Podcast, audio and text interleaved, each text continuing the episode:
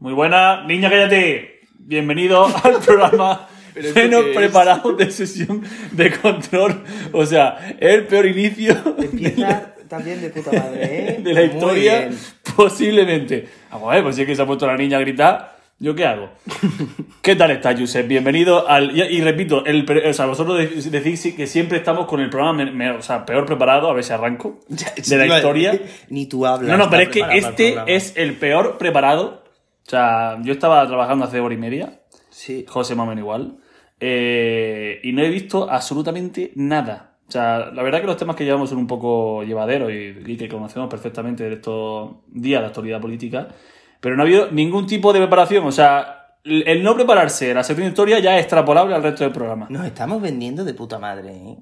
El programa. Bueno, José, a ver, al final, al final tenemos los que tenemos, que son los, los, los los escuchentes, iba a decir, ¿sabes? Los oyentes fieles. Vocabulario a repasar también un poco. Los oyentes fieles los tenemos siempre. Mira, mira, los sección historia, vacío, como No, pero es que si, si os fijáis, esto es un post que no se puede ver.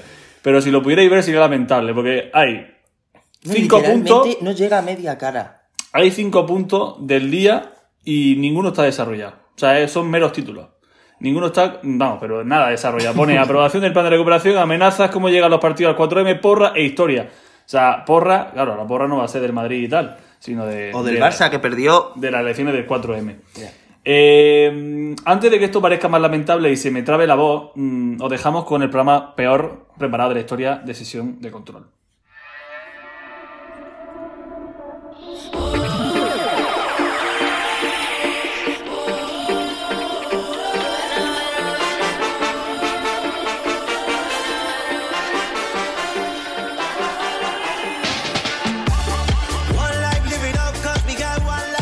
Decíamos, tenemos las elecciones, ¿por ríes?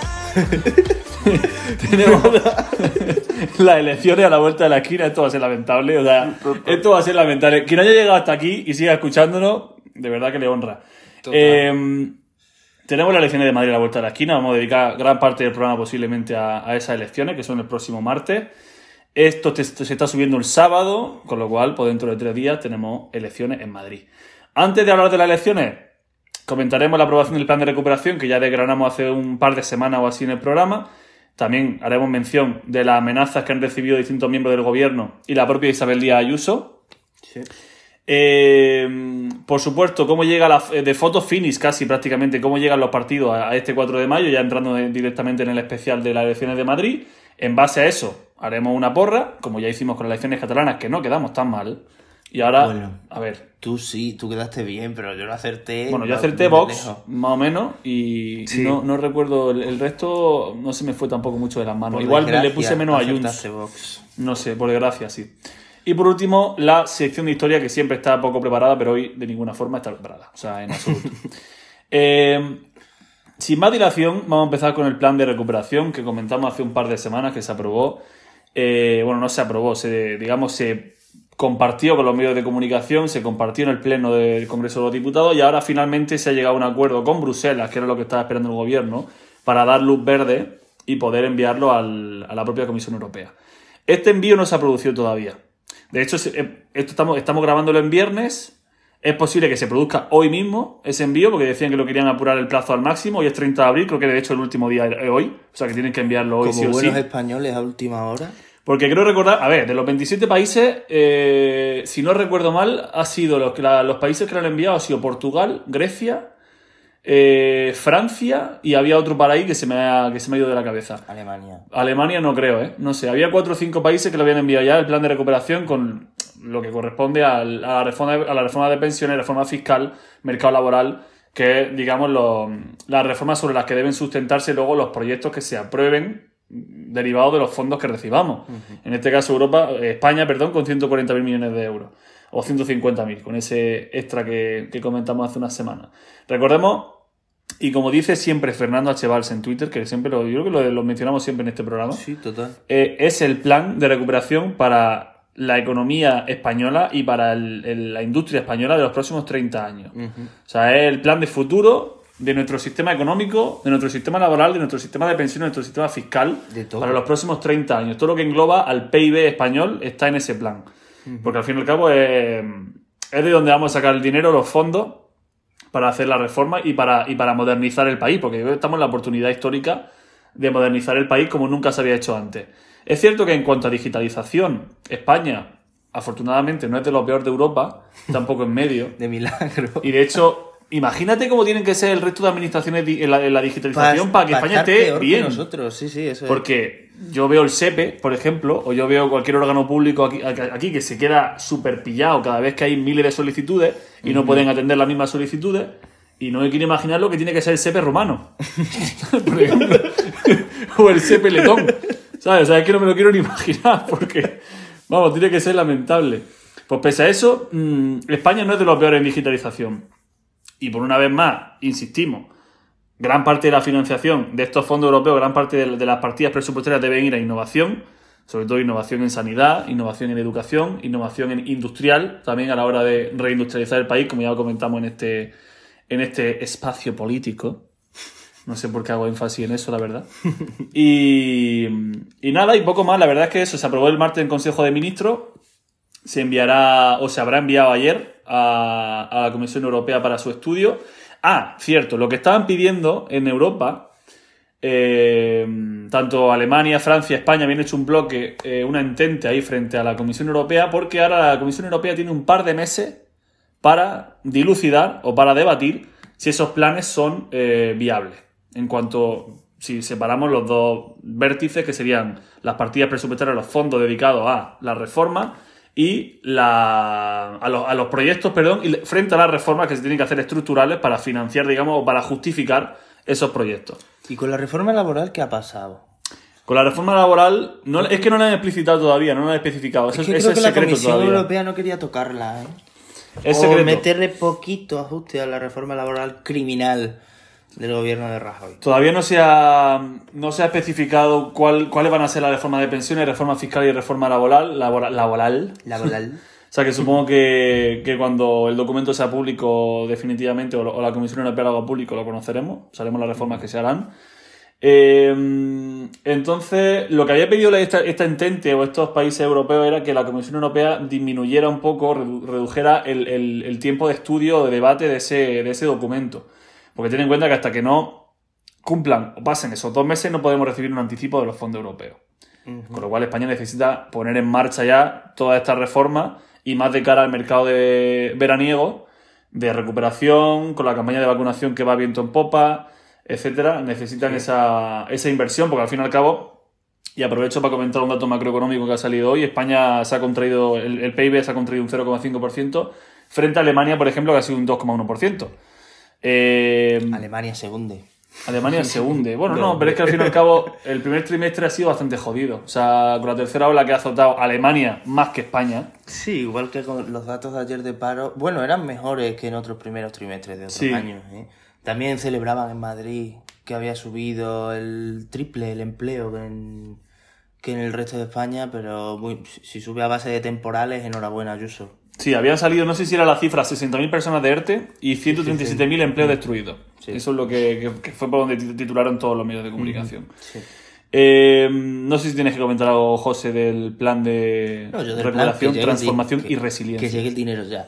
Que llegue el, el que suene la hucha. Que llegue el dinero ya. Y también estoy leyendo por aquí que eh, hay un poco conflicto en la gobernanza entre el- las comunidades autónomas y el gobierno.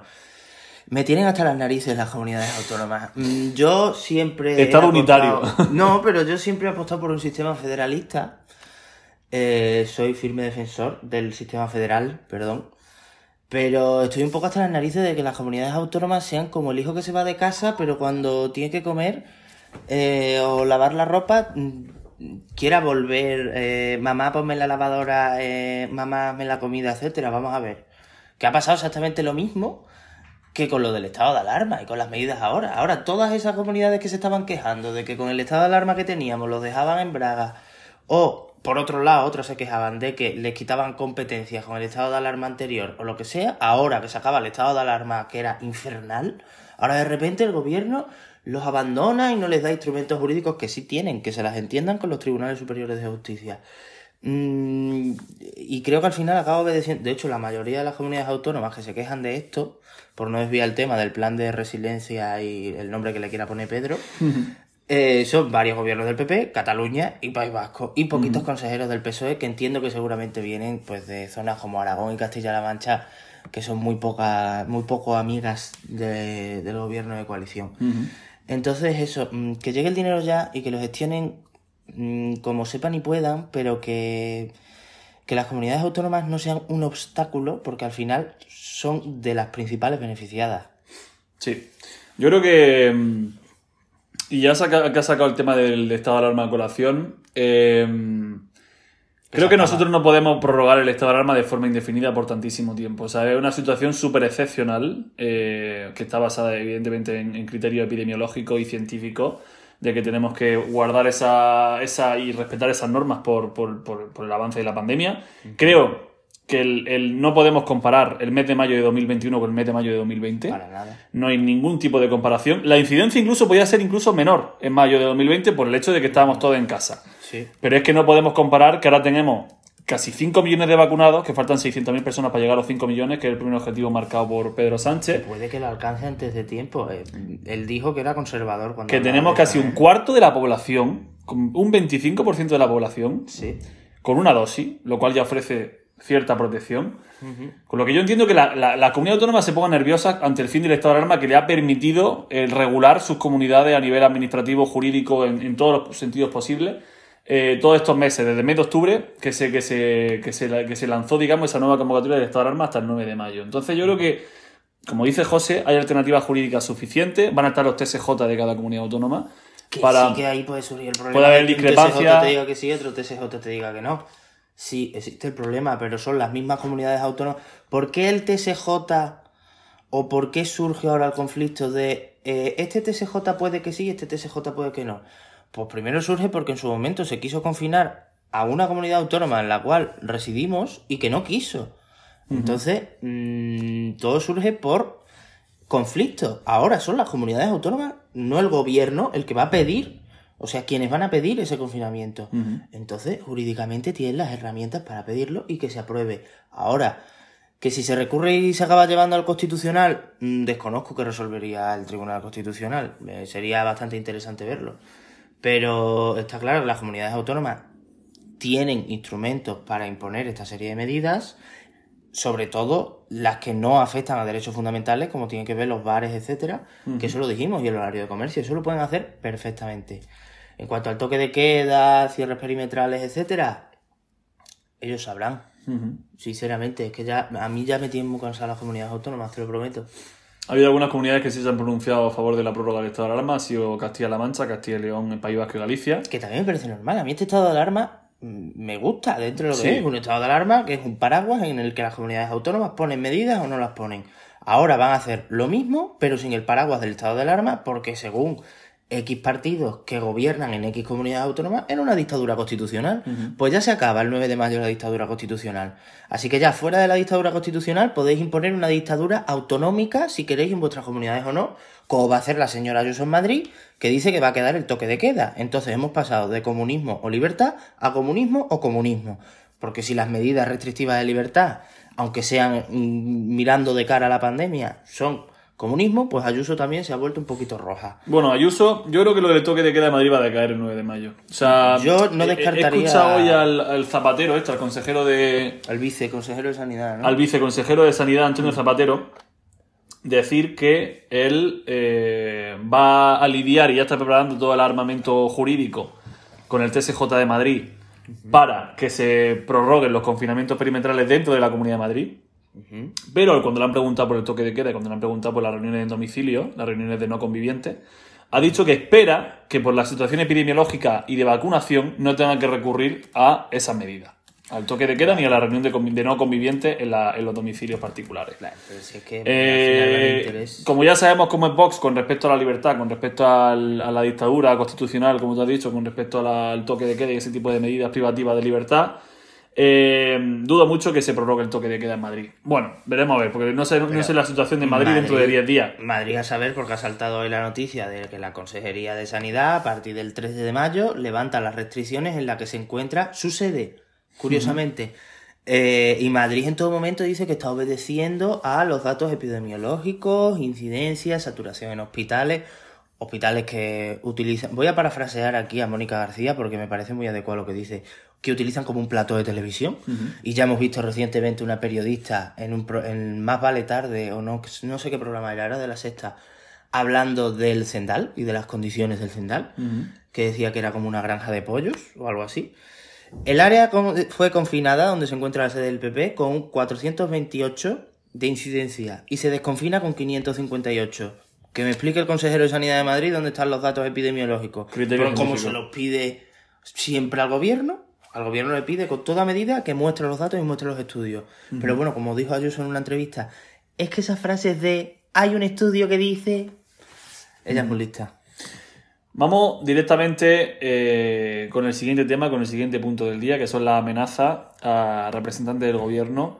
También a Isabel Díaz Ayuso, no solo ha sido gente de la izquierda, porque recordemos, y Sí. recapitulando, han sido amenazas a Fernando Gra- Grande Marlasca, aunque la carta de Marlasca iba dirigida para la Iglesia realmente. Ah, también. Sí. Eh, no, perdón, la de la, la de la Guardia Civil iba Ah, dirigida para la Iglesia. La de, la de Grande Marlasca iba dirigida a Grande Sí, Marlasca. pero es la segunda. O sea, ha habido una Marlaska. Ha habido dos a la Guardia Civil, a la directora y María dos a Gámez. María Gámez y una de ellas iba a Pablo Iglesias también. Y a Reyes Maroto, la, la de la ministra de Industria. De una persona con una enfermedad mental, Sí. pero que tengas una enfermedad mental no te exige, no te exime de tener una ideología o el problema que se pueda tener. Claro. Que es el problema que están teniendo los medios. No podemos enfocar a que esa persona tiene una enfermedad mental.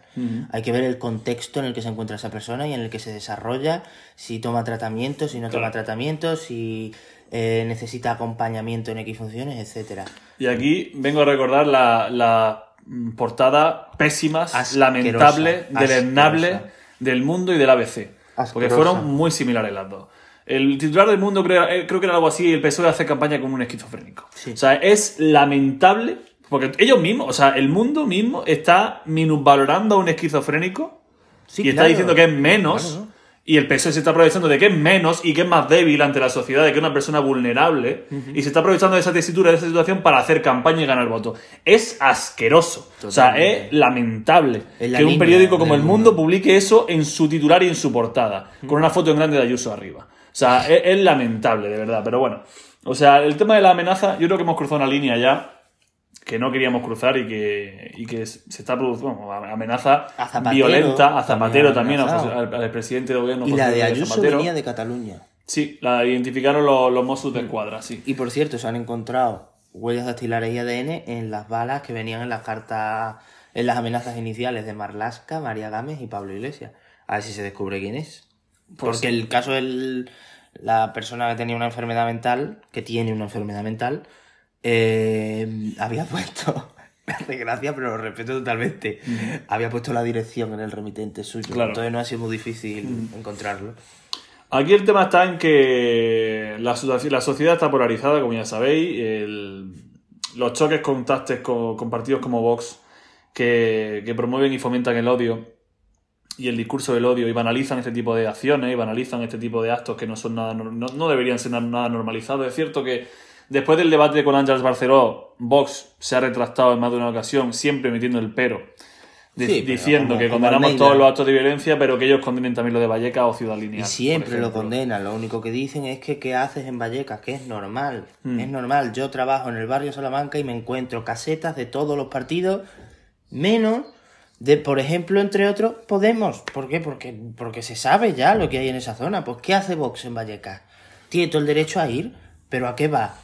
Pues a, a lo que ha conseguido al final, a, pues, a provocar a que haya una respuesta, porque la hay, y a salir en las portadas y ya está. Entonces, no es un pero, todas las, todas las agresiones son condenables y hay que condenarlas a Vox, al PP, a quien sea. Pero lo que no puede ser es que un partido salga diciendo que es un montaje. O echando a Pablo Iglesias del debate como el otro día. O sea, es que es absolutamente lamentable. Yo he llegado a hablar con gente que lo justifica. Mm. O que piensa también que es un montaje. Y le digo, pues, y, y hasta yo puedo llegar a pensar que es un montaje una cosa u otra. Pero lo primero que hago es condenarlo. Y si se demuestra que luego es un montaje, pues me cago en quien me tengo que cagar y ya está. Así de fácil. Sí, Pero te es que dice y ya está. Parece que porque sea de izquierda o sea de derecha cuesta. Y no tiene que costar. Que es que este es el problema al que nos están llevando. Que ahora a Pablo Iglesias el día de mañana puede pasarle algo, Dios no quiera nunca, y habrá gente que lo celebre. Seguro, como están celebrando que haya eh, personas que aunque haya podido ser hipócrita con el tema del chalet en Galapagar, Después de criticarlo, no hay derecho a que a una familia se le esté acosando fuera de su casa. Punto, es lo que hay. Entonces, mm, vamos a ser un poquito consecuentes, que luego no es que Podemos polariza, Podemos no. Polariza, el- la polarización nace con Vox. Y ojalá muera también con Vox y quitando a Vox de las instituciones, que ya es hora. ¿Cómo llega Vox al 4 de Mírate cómo hilo? Pues demasiado Eh, yo creo que, a ver, vamos a ir analizando partido a partido Pues el- el demasiado cómo bien. llegan a este 4 de mayo, en qué momento estamos de la campaña, que es la última semana ya, los últimos días ya no se pueden publicar eh, encuestas preelectorales, Aunque el CIS parece ser que dicen que sigue preguntando, te zanan lo cual me parecería lamentable también, tengo que decirte, me parece lamentable porque si nadie puede publicar nada, ningún organismo privado, que tampoco lo puede hacer el público. Vale. Que al fin y al cabo depende del gobierno y tal y tal. Eh, ¿Cómo llega, ya que hemos hablado de Vox, cómo llega Vox a las elecciones? Bueno, Vox mm, evidentemente sabía y era consciente de que Ayuso se va a comer gran parte de sus votantes, de que Ayuso puede imitar perfectamente el discurso de Vox o parte de ese discurso que puede atraer tanto a la, a la derecha madrileña. Y yo creo que Vox va a retroceder, en la- luego lo veremos en la porra, pero yo creo que Vox va a retroceder un poco en cuanto a escaños se refiere. ¿Que va a seguir siendo fundamental a la hora de formar gobierno con Ayuso? Por supuesto, sin Vox no hay gobierno. Yo creo que sin Vox, sin Vox no hay gobierno. Pero es, es cierto que Rocío Monasterio, pese a ser una candidata, y fíjate lo que voy a decir, potente. Potente en el sentido de que es una tía. eh, No, y es de las más conocidas de Vox también, por los es una tía. mm, se me ha ido la palabra completamente, pero es una tía que atrae, genera atracción, que genera interés. Entonces, ese choque constante con Pablo Iglesias, yo tengo muchos amigos, tengo amigos de Vox y lo he comentado con ellos, y, y me dicen que, que le encanta la caña que le da a Pablo Iglesias. Y eso, al fin y al cabo, te sirve para fidelizar el votante más extremista o fidelizar el votante que es más anti-Podemos. Pero claro, ¿cómo atrae en Vox el votante más liberal moderado? Es que eso se lo lleva el PP, al fin y al cabo. Porque ni Ciudadanos se va a llevar Sí. absolutamente nada. Aunque es una parte que Ayuso también le está quitando bastante bien, porque el discurso de Ayuso contra Pablo Iglesias deja mucho que desear últimamente. ¿eh?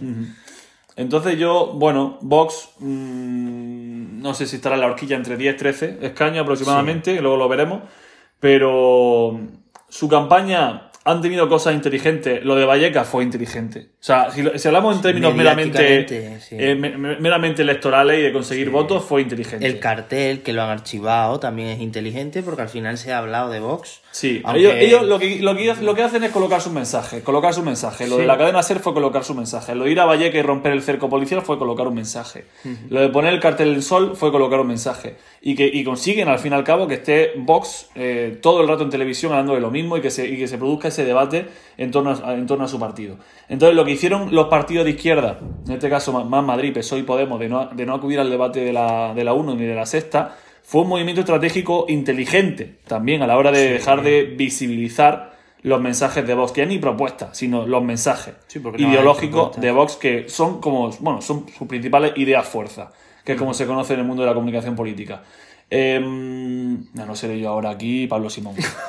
Eh, si quieres, José, mm, analiza el PP o comenta algo que quieras decir de Vox y... Uf, el PP no me pases el marrón. Bueno, yo de Vox. No, simplemente cómo llega la... Yo de Vox creo que Vox ha necesitado volverse más beligerante en esta campaña que nunca, porque ha llegado desde el extremo de poner el cartel de los Menas, que incluso, aunque con peros, como siempre, eh, ha rechazado al Partido Popular, eh, a tener que meterse o Sí, bueno, es que a tener que meterse con las amenazas de las que estábamos hablando antes.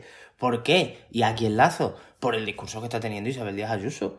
Lógicamente, o sea, Ayuso llega con un discurso totalmente surrealista, surrealista, porque sinceramente os respeto mucho a los votantes de Ayuso, pero eh, yo también me puedo tomar una caña en Barcelona, ¿eh? O en, o en Badajoz, o en Almería, o en Toledo, o donde me dé la gana. Eh, sois unas- unos ratas con las tapas. Yo quiero mucho a Sí, pero sois la verdad es que sí. con las tapas. No tenéis ni puta idea que son las tapas. Entonces, eh, no sé, yo me sigo levantando a la misma hora, cojo el transporte público, que también, o sea, aunque en Extremadura parezca que estamos anticuados, hay autobuses urbanos también. Eh, el tren deja mucho que desear. Eh, sigo yendo a una oficina, que que yo sepa, las sillas siguen siendo de escritorio y las mesas así normalitas. Eh, salgo tranquilamente, tengo mi plato de comida, mi Tengo la vida exactamente igual que la tendría en cualquier ciudad de España, eh, incluso pueblo así medianamente grande de España. Entonces el discurso de vivir a la madrileña me parece una pollada. Y digo la palabra pollada porque es así. O sea, me parece patético. O, mm, yo ya, el, el extremo al que llegó en el momento en el que dijo eh, lo del ex. Ah, sí. Lo del ex. Yo cuando dijo lo del ex, dije, esta señora, dije, no tiene sentido. O sea, puedes cortar con tu ex y no volverle a ver. Pues claro, pues como cualquier sitio si no te quieres encontrar a alguien. Yo en Almería no me he cruzado con mi ex todavía. Claro, o sea, es que no, no sé, no, no alcanzo. Pero sí es verdad que el discurso de Ayuso le servirá a quien le sirve, punto. Igual que con lo de los impuestos, Y etcétera. precisamente, ya que has dicho le servirá, eh, a mí me parece una patraña, por supuesto, esa campaña. O sea, la campaña de Miguel Ángel Rodríguez. Una patraña en el sentido Es trampista, total. más O sea, literal de la palabra. Ahora bien, en cuanto a atraer votante de Vox, en cuanto a fidelizar al votante del PP, Eh, eso sí. en cuanto a hacer frente al, al- al muro de la izquierda, digamos, es súper efectiva. O sea, es una campaña, la campaña nacionalista es súper efectiva. Y por eso Vox ha tenido que ponerse más beligerante, porque en el momento en el que Ayuso ya está captando todo por las medidas que ha tomado, por ser la verdadera oposición al gobierno, eh, etcétera, en el momento en el que Ayuso dice Pablo Iglesias es un personaje que da vergüenza ajena, que es una falta de respeto que en el discurso político haya eso por un lado o por otro, eh, o Pablo Iglesias es el mal y nace del mal, ¿y qué, qué está contando? ¿El inicio de una película de Disney, de Maléfica o qué? Eh, en el momento en que dice eso, Vox dice, me están quitando esta, esta parte de protagonismo, esta cuota de protagonismo, Exacto. de discurso beligerante, de falta de respeto, que es mía, que soy la extrema derecha. Entonces, mm, por eso Vox ha tenido que recurrir a las balas son un montaje, incluso cuando las ha recibido Ayuso, que ahí no sé si Vox ha dicho que era un montaje o no.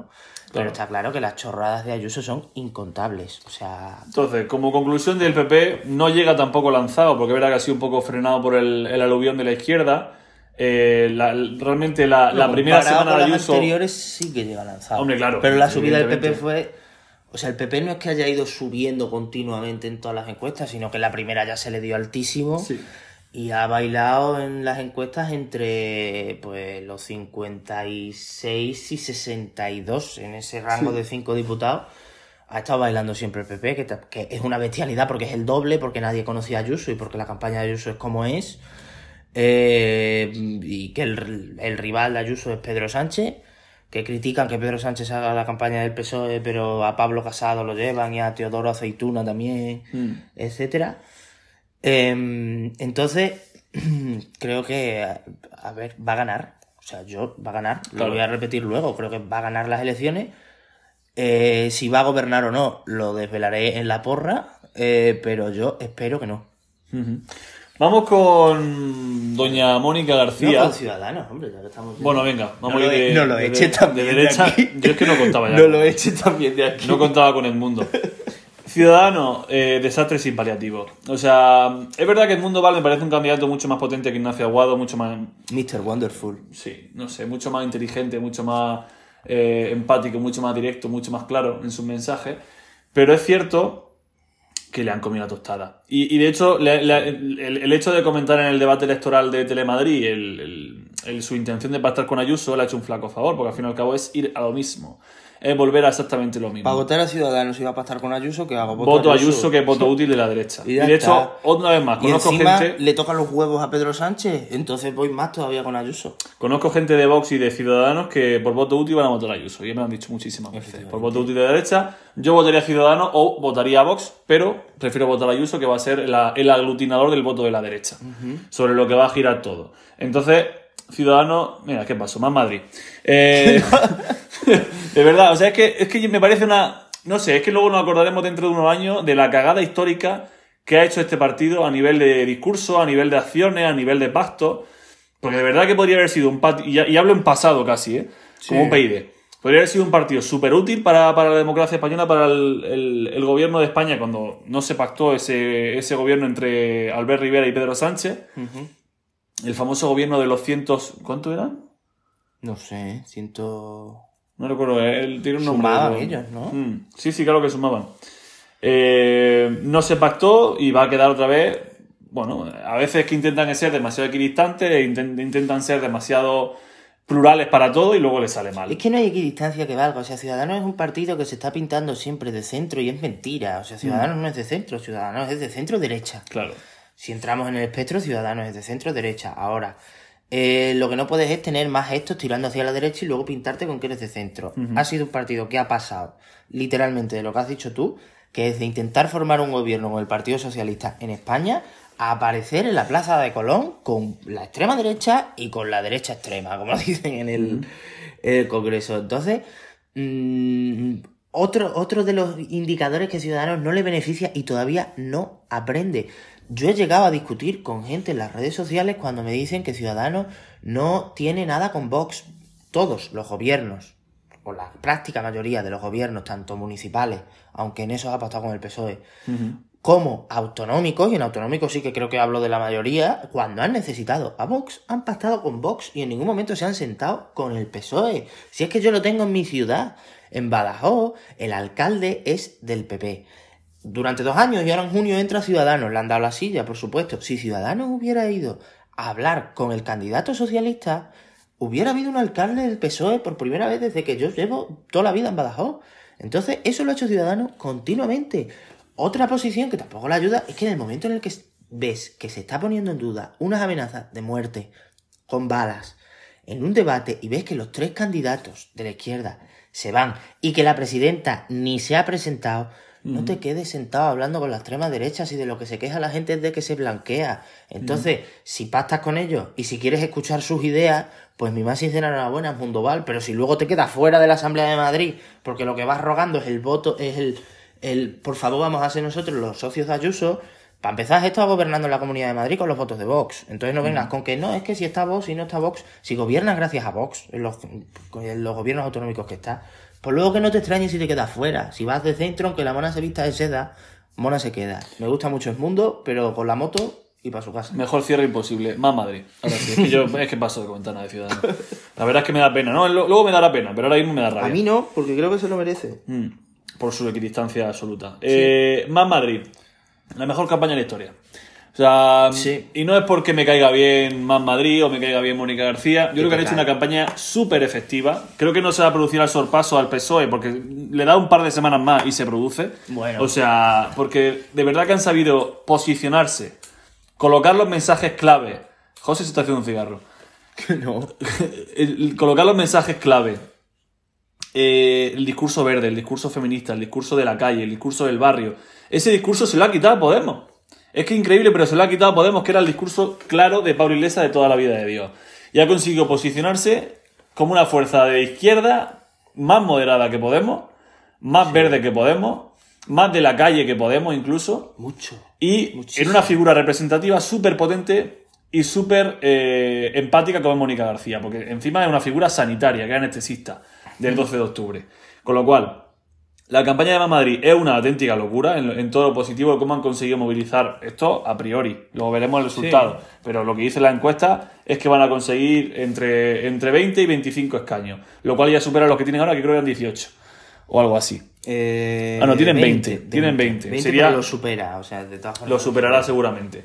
Entonces, yo creo que Mónica García ha sabido encarnar los problemas del día a día de la gente de Madrid, de la gente normal de Madrid, no Y de la gente que se flipa, no de la gente que dice tonterías como Madrid está, es, es- es Madrid, es España dentro de Madrid, o cosas y juegos de palabras que El similares. problema es que no te puedes sentar en una terraza a tomarte una caña, porque Claro. ese no es el problema. de Aquí la gente lo que le preocupa es el paro, la gente lo que le preocupa es no morirse en la cola del hambre. A La- los lo que que le llaman preocupa- subvencionados algunos. Claro, lo que le preocupa es operarse de la cadera en, en tiempo y no dentro de seis meses. Lo que le preocupa es tener una UCI eh, en condiciones en las que te puedan atender y en las que te puedan salvar la vida. no dejarse eh, tres cuartos del sueldo en el alquiler, etcétera. Claro, Eso son es lo que los problemas de la gente, realmente. Entonces, en ese sentido, y con todos esos mensajes que acabo de soltar propios de su campaña, ha hecho una campaña bastante efectiva.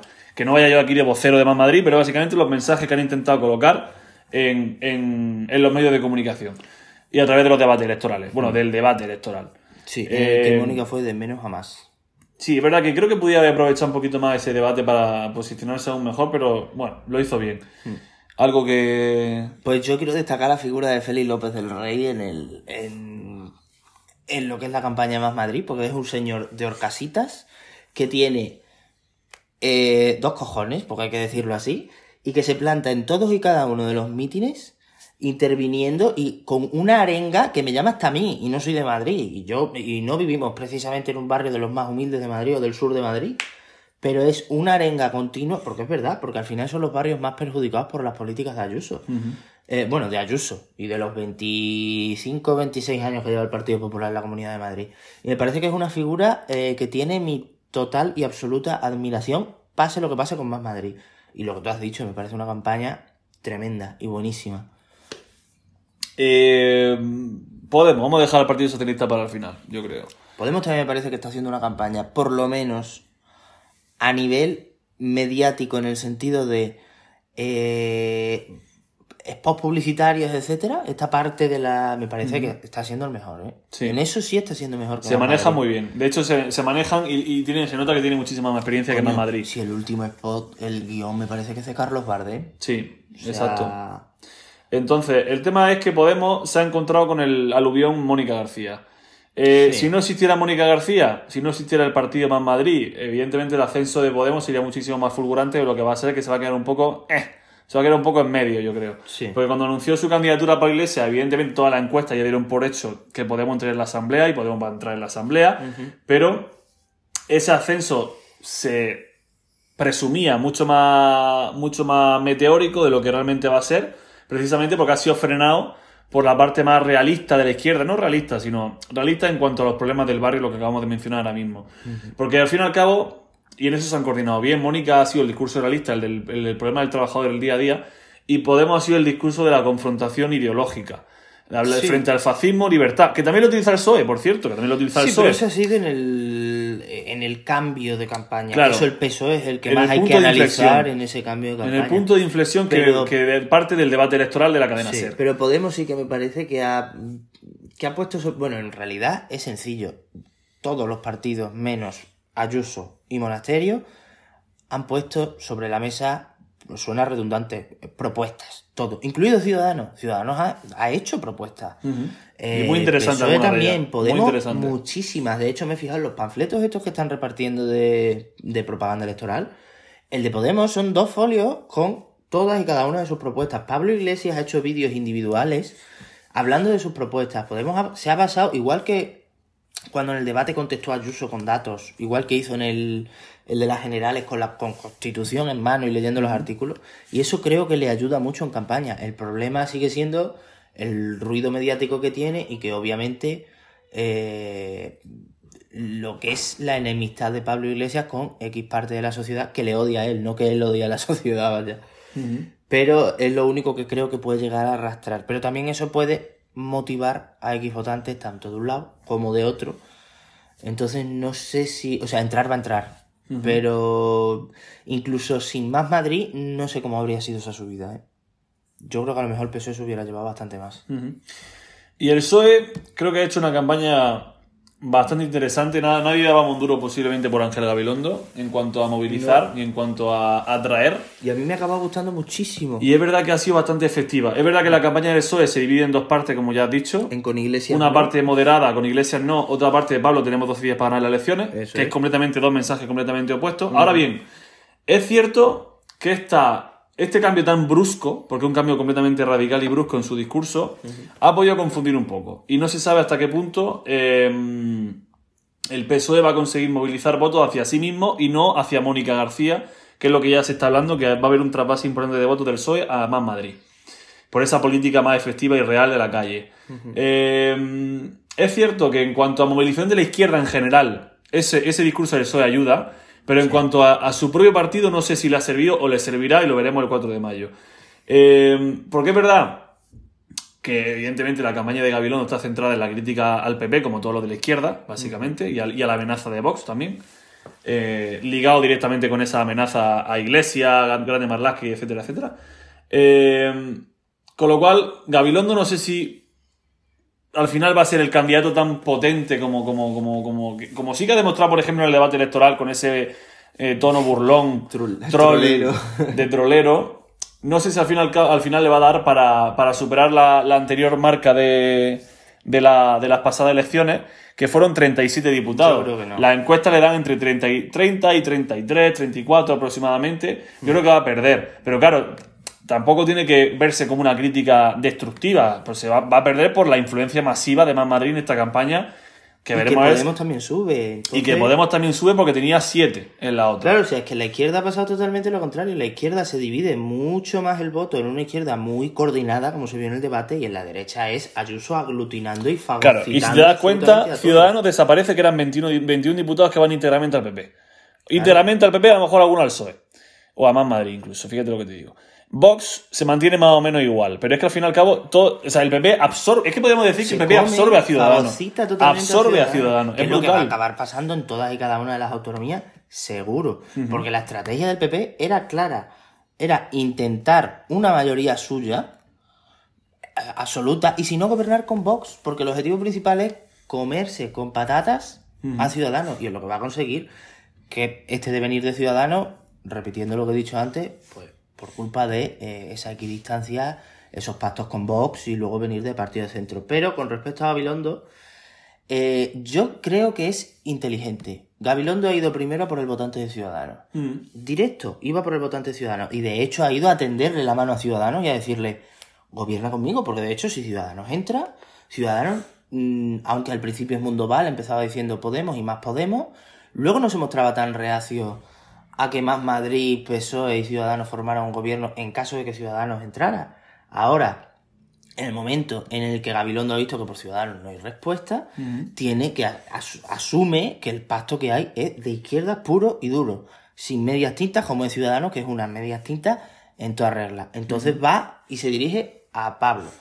Y ahí es cuando ya llega, o sea, es que fue en un intervalo de tiempo tan corto, de repente llegan las, lo que son las amenazas, pasa esto y le viene de puta madre a Gabilondo, porque al final es, me estoy alineando con la izquierda, pero es que ahora encima, con la extrema derecha ni me siento y cambiamos totalmente el discurso. Y ya son los dos bloques. Uno contra otro es uno que quiere gobernar con aquello a lo que llaman fascismo y otro que es democracia por y duro, o ellos dicen que es totalmente la democracia en su campaña. Entonces le viene muy bien a la izquierda esto, aunque de decir que es un discurso populista, Sí. es un discurso populista. Cuando hay que decirlo, hay que decirlo, las cosas Ah, como claro, aunque si hay que llamar a Vox fascista, hay que llamarlo, igual que cuando llaman a Podemos rojos, coletas, chepudos, No, es que etcétera. Podemos tiene un discurso populista, las de cosas como repente, son. ahora que los llamen fascistas, mm, les ofende, pobrecitos. Podemos tener un discurso populista. O sea, Sí, claro, como pero es que yo opino que, cimentado sobre pero eso. es que yo opino que todos los políticos son populistas. o sea, Sí, yo no entiendo cuando empieza Ciudadanos a decir, no, es que Podemos es populismo. Y tú también, tú estás, tú estás prometiendo a la ciudadanía cosas que nunca vas a cumplir para obtener votos. Y para mí eso es populismo, es mentir. ¿Será el coche de A la Ayuso? política, sí, ojalá. Entonces, mm, me parece muy sabio el giro de Gabilondo, eh, muy buenos spots también de Gabilondo, muy buenos discursos, muy buenos apoyos que ha tenido, eh, porque incluso... Pedro Sánchez ha volcado la campaña también. No tanto como en la catalana, yo creo. Totalmente. Yo creo que no se ha volcado tanto como en la catalana, pero se ha volcado. Sí, pero también hay que decir que eh, hasta exministros dentro del gobierno de Zapatero han firmado un manifiesto. 26. 26 ministros más José Sí. Luis Rodríguez Zapatero. eh, un manifiesto en favor de Gabilondo. Y la última frase que voy a decir en la Comunidad de Madrid antes de que entremos en la porra es. A todos los que habéis dicho que Madrid será la tumba del sanchismo, de, ese- de esa suerte de enemigo que crean que es el sanchismo, decir que una victoria del PP en Madrid implicará una victoria del PP en, en unas elecciones nacionales es como decir que una victoria del PSOE E en Extremadura implicará una victoria del PSOE E en las nacionales. Mm, es, tiene nada que ver. es rutinario, es rutinario, así que lo que te- tenéis que daros cuenta es que la derecha en Madrid ha pasado de mayorías absolutas a gobernar de milagro, que es como parece ser que va a gobernar. Y eso es signo de que Madrid no lo alcanza todavía por el perfil de votante que tiene, pero quiere cambio. Y es lo que hay. Lo sentimos, no hay mayorías absolutas ya de la derecha, así que dejad Ni de de eh, haceros, mm, iba a decir una barbaridad, dejad de tener orgasmos con que si gana Ayuso va a ganar Pablo Casado, porque para empezar no son ni lo mismo. José está de viernes, pero vamos. o sea, Estoy de viernes máximo, estoy súper suelto y estoy súper destroyer. Me he tomado una cerveza Estoy antes, destroyer. en fin. Yo no me he tomado nada. Mientras O sea, trabajaba, me si me escucha mi jefe, Ven- bueno, Yo me he tomado 27 cafés porque he tenido que presentar 87 cosas hoy. Pero Bueno. eso, que comunismo, comunismo y ya está. comunismo, comunismo, fascismo, tal. Eh, libertad y para el pueblo madrileño. Vamos con la porra, que ya se nos hace tarde. Eh, hemos hecho porra bastante parecida, según estoy viendo, bastante parecida con matices, que luego ya veremos Bastantísimo. exactamente cómo, de qué palo van. ¿La digo yo primero? Eh, vale. Venga. PP 58 diputados, escaños. Sí. Que serían 20 Casi el doble, 28 más. 28 más que las otras elecciones. Eh, algunas encuestas le dan en torno a 60, 62, eh, incluso 63 las más optimistas, pero bueno, yo creo que se va a quedar por debajo de 60. Que ahora sí es un datazo para el PP subir casi así el es una doble. barbaridad de datos. el PSOE se quedaría en 30, que serían 7 menos que en las pasadas elecciones. Yo creo que al fin y al cabo, esa irrupción de Más Madrid, la, por supuesto, el, subidón del PP le va a incapacitar al PSOE de, de subir o mejorar la marca, no solo mejorarla, sino que va a empeorarla. Más Madrid 25, creo que va a ser el partido junto con el PP que más va a subir Sí. en estas elecciones, porque son la- las dos fuerzas, digamos, eh, opuestas, que mejor han sabido colocar su mensaje y que mejor han sabido hacer su campaña. Que no digo la campaña de Ayuso sea algo de lo que me siento orgulloso, pero que efectiva es, es efectiva. Eh, Podemos creo que va a conseguir 12, ya tuvo 7 en su día, gracias a la erupción de Pablo Iglesias, que ya lo hemos comentado en este programa, la- el protagonismo de Iglesias en campaña ha sido brutal. Pues sube lo mismo Podemos que Más Madrid. Ah, bueno, cierto, son ¿eh? cinco más. Sí, sí, sí, son Son cinco, cinco más. Sube exactamente lo mismo, sí. Es posible que haya sido un poco optimista. ¿eh? Mejor sube hasta sube tres, no sé. Vox se quedaría en 11, que sería uno menos. Yo es que de verdad pienso que se va a quedar con los mismos o, vas, o, va, o vas- o va a, a perder uno. No mucho más. Y yo digo que 11, yo digo que perdería uno. Ciudadanos, por supuesto, se queda fuera. El mundo, nos vemos y nos tomamos un café cuando quieras, pero, Es mundo para tu casa. pero para tu casa en moto. Bueno, José. pues yo, que es prácticamente clavada, la verdad, no vamos a mentir. el PP estaría con 59, que es uno más de lo que has puesto tú, y prácticamente casi los 60, casi el doble. El PSOE también pierde 7 y se queda en 30, ahí es exactamente Estamos igual. igual. Más Madrid, mm, yo, hombre, si yo tengo que firmarlo, yo firmo que saque 25, como has puesto tú, pero yo creo que va a sacar 22, pero por Sí. lo que he dicho de que el voto en la izquierda es- eh, está más dividido que, que la derecha. Podemos sube a 10. Eh, y Vox va a bajar uno también y se va a quedar en 11. Eh, Vox, hombre, por deseo espero que baje, pero creo que no. O sea, yo sí que creo que va a gobernar Ayuso con apoyo de Vox. Sí, sí, porque de hecho no hemos hecho las cuentas. En Y lo contrario sería una sorpresa. O sea, en el mío saca Ayuso eh, 70. Claro. Por uno, la mayoría absoluta. Yo creo que por mínimo que sea, incluso aquí estoy siendo conservador, o sea. Pero el mío, fíjate, la mayoría absoluta justa, 69. Claro, yo creo 69. que, la- que sacarla, la saca. Mm, En mis deseos no, pero creo que sí, porque el votante madrileño es muy distinto al votante de otras regiones, en eso sí es verdad. Y es bastante más conservador y va a demostrar que, mm, primero, que tiene bastante más dinero. También, exactamente. Eh, tenemos que del tener en cuenta la renta per cápita, tenemos que tener en cuenta el núcleo empresarial que es Madrid. Efectivamente. Y también eh, para X zonas humildes, el de las que también Ayuso saque votos, con todo mi respeto, también mostráis bastante desconocimiento de la política y el ordenamiento fiscal de este país porque os está timando. Así que ahí lo dejo. Volveremos, bueno, la- sí, me, despedía, ¿sabes? Plan, bueno, falta la sección de historia. el despropósito no, pero me refería a que volveremos la semana que viene eh, ya con los resultados, Ya con el comunismo o la libertad. ya con el comunismo o la libertad, ya con, lo, con un gobierno más o menos visible, aunque no pactado, y ya, bueno, pues lo comentaremos en el programa de la semana que viene. Vamos con la sección de historia y que posiblemente sea, bueno, la peor preparada, no, pues yo qué sé, pues de las peores, top, top 3 a lo mejor de las peores preparadas. Que yo, eh, yo creo que le he pegado la, la mala praxis a, Sí, total. a José de no Total. preparársela. Total. Y porque antes era únicamente yo. Y ahora que José ha empezado a trabajar, ahora ha empezado a trabajar y nos cuesta preparar más podcast, ¿eh? Ahora ya sabes lo que siento yo. Total. Pero también he de decirte que este nos está quedando más largo Porque no que, paramos de hablar. que el último. que el último, y el último estaba preparado y este no. Y ¿eh? había un tochaco en el último. Qué de cada mérito, ¿eh? cosa. Sí, sí, sí. total. Brutal. Sin más, os dejamos con la sección de historia.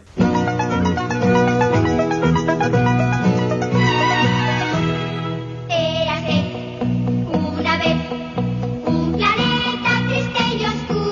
Hay gente insultándose en la calle. Plan, hijos de puta, pero yo creo que estamos en normal. Sí, bueno. No sé qué pasará. Vamos con la de historia que será la correspondiente al 1 de mayo. Feliz Día del Trabajador para los que estéis escuchando es. esto el Día del Trabajador el 1 de mayo, sábado. Eh, empiezo yo con el acontecimiento que voy a ser muy rápido y muy básico, Sí, como siempre. Venga. En el año 305, Lo he en visto- Roma, Lo he visto cuando he abierto la Wikipedia y se lo he dicho. Le he dicho, este lo vas a decir tú, ¿no? Diocleciano y Maximiano. Eh, Tiene unas ¿no? termas en Roma, Diocleciano, muy bonitas. ¿eh? Pero tienen agua.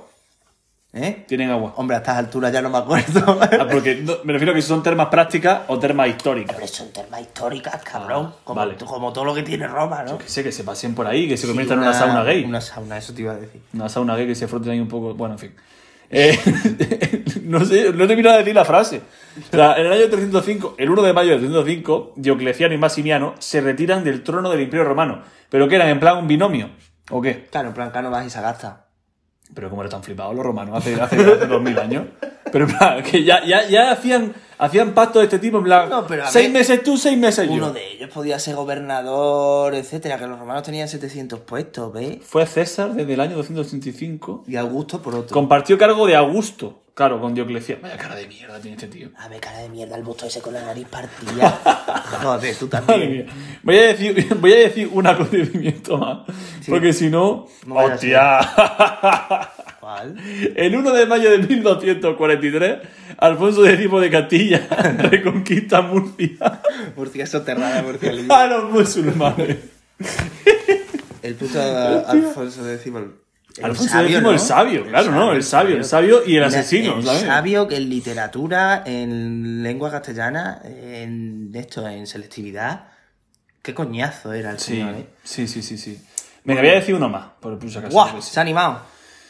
A ver, por ejemplo, es que lo estoy viendo en directo, ¿eh? No, no, no, la verdad es que no estoy viendo mucho más. Hay un montón de acontecimientos, ¿eh? En el año 52, fíjate, la Plaza de Mayo de Buenos Aires, la famosa Plaza de Mayo de Buenos Aires, Evita Perón pronuncia su último mensaje ante el pueblo, porque luego fallece el 26 de julio de cáncer. Evita Perón, recordemos que fue una figura. De hecho, Evita Perón se llevaba bastante mal con Carmen Polo, de Franco. De hecho, cuando vinieron. Con la collares. Con la colla. Vaya. Cuando vino Eva Perón. Estamos en el Sendal, en una granja de pollo. Está tú con los Cuando vino, cuando vino Eva Perón de visita oficial a, a España, ya en el franquismo, eh, se comentaba en la corte, decir, la corte Sí, en franquista, la corte, sí. Que Carmen Polo no, no- no soportaba el egocentrismo y el, el protagonismo de Evita Perón por lo atractiva que era, por lo, por lo que, lo que llamaba la atención a los medios de Con todos comunicación. mis respetos, Carmen Polo tampoco que fuera. Parecía un Claudia parecía un, sí, no un sé. Furby. Un Furby. bueno, adelante con tu acontecimiento porque esto es lamentable. ya. Bueno, a ver, pues mira, en 1931, en New York, que tú New has York. estado, Ujú. el presidente Herbert Hoover inauguró el Empire State. Mira, no me estás haciendo ni caso. Es que está... Te doy aquí todo el mérito y no me hacer ni caso. ¿Estás viendo ahí? Es que en 1218 nació Rodolfo I de Habsburgo y no me estás haciendo ni caso. Es que me va a flipar con el nacimiento voy a decir. Bueno, Sí, sí. en 1940, en el marco de la Segunda Guerra Mundial, se mandaron a la mierda los Juegos Olímpicos en verano. Eh, ¿Tú has visto Ciudadanos Kane? Sí. Pues, pues en 1941 la estrenaron este día. Una de las mejores películas de la historia. Pues yo no la he visto. Ración soviética. Venga, que Venga. suene, que suene. En 1945 en Berlín. Esto es un, es un, es un magazine de repente. Fue la famosa foto esta y el GIF que yo lo uso en todos lados, que es que las tropas soviéticas izaron su bandera en el edificio del Hostia. Reichstag. En el 48 se establece la mm, República Democrática Popular de Corea, que bueno, de democrática tiene lo que yo de barcelonista, Sí. eh, con Kim Il-sung de presidente. En 2011, es el último acontecimiento que digo, en la Plaza de San Pedro, en la Ciudad del Vaticano, el Papa Benedict- Benedicto XVI beatificó al Papa, o sea, el nazi beatificó a Juan Pablo II. Al menos nazi, pues también al medio nazi. pero- Eso es. Nacimiento. Venga, Rodolfo I de Habsburgo. No, no, no, me suda la polla del Rodolfo I de Hamburgo. Voy a decir que en el año, de ojo, respeto al Imperio Austrohúngaro. 1756 nace Kamehameha. Y eso es lo de Dragon Ball. Pero mira las pintas del Kamehameha. O sea, Ay, qué o gracioso. sea, me acabo de enterar que había un rey en Hawái. Ma- Martin Luther King con pelo, tío. O sea, yo de verdad que acabo de flipar con el de el, el Kame Kameha. Luego, en el año 1857, vaya, lo tienes tú, no lo voy a decir Vaya, entonces. Vaya. No lo voy a decir, lo, lo vas a decir tú. En el año, por ejemplo, yo qué sé, tío, aquí el que No, sea. si te lo estás mirando más ahora que cuando hay que prepararlo. Es que no hay ninguno que se conozca de esta gente. Sí, sí, hay uno que lo voy a decir yo y Hate, te lo has que saltado. nació odio. Bájalo, bájalo. No, Sergio Rodríguez Fernández. Nada, nada. Digo yo los míos, ya está. Sí, di los tuyos, porque no tengo ninguno En el 1852 nació Santiago Ramón y Cajal. Anda, me lo he saltado. En 1857 nació Theo Van Gogh, que es el hermano de Vincent Van Gogh. Sí, que, que lástima también, porque tener un hermano como Vincent Van Gogh y no hacer nada en la vida tú, pues... Pero por un lado no te escuchaba. Claro. En 1966 nació Olaf Zon, que es un futbolista alemán que no conocemos para nada, pero como se llama Olaf, como el muñeco de Frozen, ah, sí, es gracioso. Pues me ha gustado. Verdad. sí, puede ser más sarcástico. Y en 1970 nació tu presidente, Juanma Oh, Moreno, Bonilla. Que me gusta. eh, Mira lo que voy a decir. Me gusta Juanma Moreno. Bueno, No serás tu fascista. fallecimiento. fallecimiento. Y le voy a decir uno que he visto por aquí, yo lo, lo acabo de perder. Ah, en el año 1555 fallece Marcelo II, padre de Marcelo de Sousa, el futbolista del Madrid. Papa italiano. Marcelo el otro día estaba para matarlo, tengo que Vaya. Marcelo, ¿eh? vaya, vaya tira Marcelo. Eh. Chelsea. Y luego, pues yo qué sé, pues diré uno, pues Silvia, Silvia Legrand, actriz de Argentina que murió en el año 2020, el año pasado. En el 1572 se murió Pío V por el culo de la Inco. Estamos con los papas hoy. Eh, papa italiano. Y en el 1945 se murieron Joseph Goebbels y Magda Goebbels. Hijos de puta. Y Estos su- se suicidaron, ¿no? Y sus hijos, claro, se suicidaron Estos y mataron a sus la- hijos. Estos eran primos de hermanos Cianuro. de, Rocío Monasterio, de Iván Espinosa Claro. las mentiras. Y con esto yo ya finalizo con... eh, Finalizamos el podcast. Me cago en todos los nazis. Eh, pero Me van a venir a pegar. Hoy he visto uno con la cruz de Borgoña y en Atocha que te lo ha he sido un contado, ¿eh? podcast lamentable, en todos los sentidos, lamentable. Esperemos que el de la semana que viene esté más preparado. Al menos que nos queráis seguir escuchando la semana que viene, porque, Pero seremos libres, porque gobernará Ayuso. claro, seremos libres, podemos hacer lo que nos dé la gana. Vivía la madrileña, vivía la calle General Lazi, que es donde vivimos, y nos queréis pegar una No paliza, estamos- casa. No he especificado el número. Voy a poner un pitido. No he especificado el número. Nada, muchas gracias El por, número do- 82. por escucharnos. Eh, nos podéis seguir en redes sociales. eh, redes sociales, sí, en Madrid. de repente. Arroba sesión guion bajo de en Twitter, sesión de control en Instagram. Y si queréis colaborar con nosotros con el fascismo, envía un mail a la sesión de control arroba gmail.com. Que nosotros no banalizamos el fascismo. Agur. Agur, Benur, te vas por culo ya.